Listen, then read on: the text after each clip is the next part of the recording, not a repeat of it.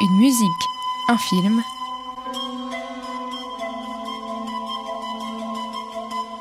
Caroline Pastorelli.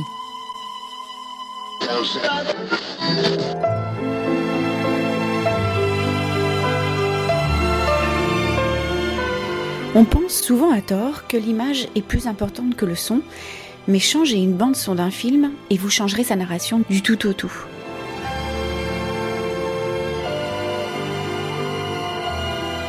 Quand on regarde un film, on l'écoute avant tout et surtout. Le bord d'un écran limite la perception, le son, lui, est infini. Le son ajoute, le son invente, le son prolonge l'expérience visuelle et sensorielle. Et souvent d'ailleurs, derrière un grand réalisateur se cache un grand compositeur. Sergio Leone et Ennio Morricone, Nino Rota et Roberto Fellini, Eric Serra et Luc Besson, Francis Lay et Claude Lelouch, dans l'histoire du cinéma, les deux font souvent la paire. Et eux seuls savent à quel point elle est difficile à trouver l'alchimie. Elle doit le magnifier sans trop l'écraser, elle doit l'accompagner sans trop lui voler la vedette. Mais quand l'harmonie parfaite est trouvée, lorsque le compositeur et le réalisateur ont réussi à parler d'une même voix, pour servir une histoire, une intrigue, l'un sur sa pellicule, l'autre sur sa partition, alors les chefs-d'œuvre qu'ils livrent ensemble sont des cadeaux pour nos mémoires individuelles, collectives, culturelles, éternelles.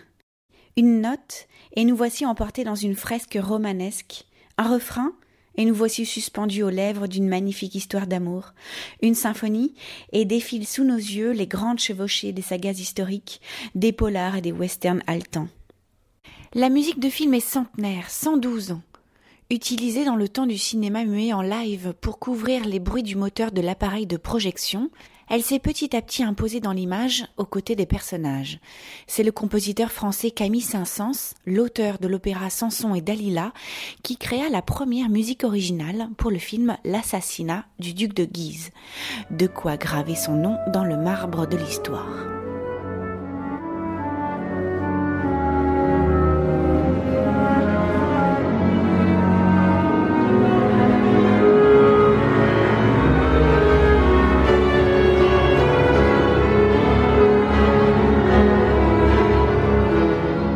Départ, considérée pourtant comme une petite musique, une occupation alimentaire même, dira Stravinsky, elle gagnera ses lettres de noblesse au fur et à mesure de l'essor du septième art et se verra même récompensée d'un César ou d'un Oscar de la meilleure musique originale. Comme n'importe quel art, la musique de film a connu plusieurs courants. Instrumentale, avec le cinéma muet, puis orchestrale pour les films des années 30 comme Autant n'emporte le vent,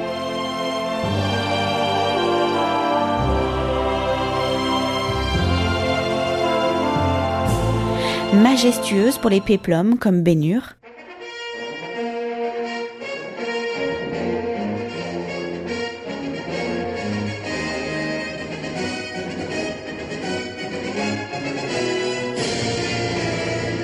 Mélodie joyeuse dans les années 40, comme Quai des Orfèvres. Avec son tralala, son petit tralala, elle faisait tourner toutes les têtes. D'un coup de tralala,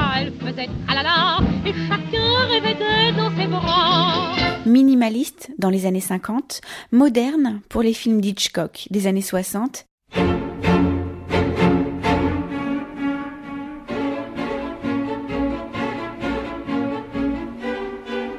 Et même jazzy avec Ascenseur pour l'échafaud, dont la bande originale est inspirée par Miles Davis.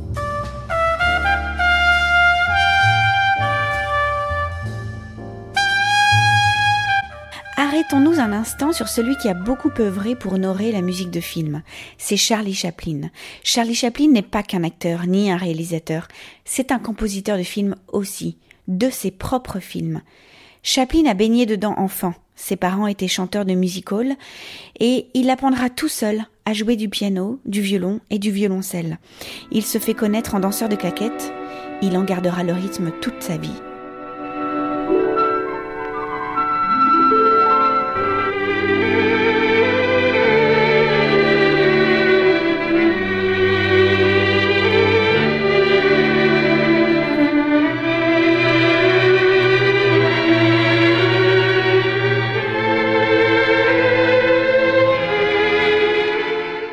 Musique, sans parole, de Charlie Chaplin, est le thème du film Les temps modernes. Elle gagnera encore en notoriété 20 ans plus tard, lorsque Nat King Cole la reprendra pour en faire un standard du jazz.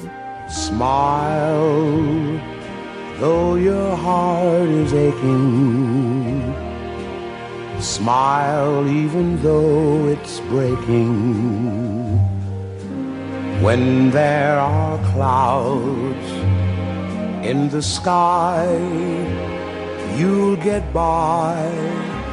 Il existe d'autres versions de cette chanson, notamment reprises par Dalida, Diana Ross, Seal ou bien encore Michael Jackson, qui sera d'ailleurs joué à l'enterrement du roi de la pop. If you smile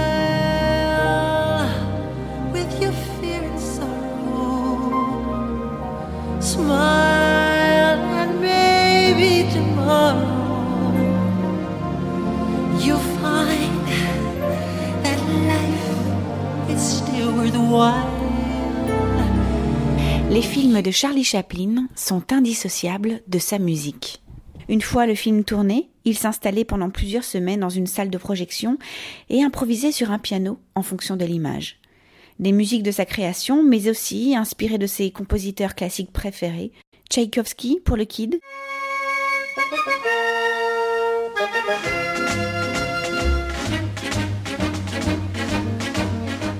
Wagner pour le dictateur,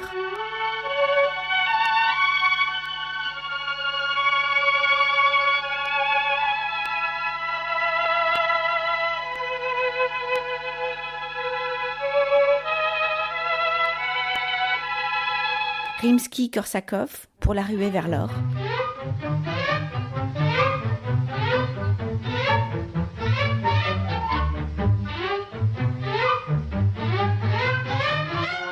Musicien autodidacte, perfectionniste, instinctif, doué d'un grand sens mélodique, il est pour la technique aidé par des assistants professionnels. Tout est millimétré pour la superposition de l'image, son, bruitage et musique pour obtenir ainsi l'effet comique ou tragique le plus parfait possible.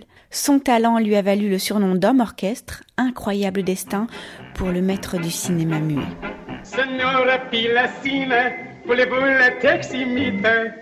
Signora Pilacine, voulez-vous la teximite? Le zionte sous la cite, tout la tout la tout la wa.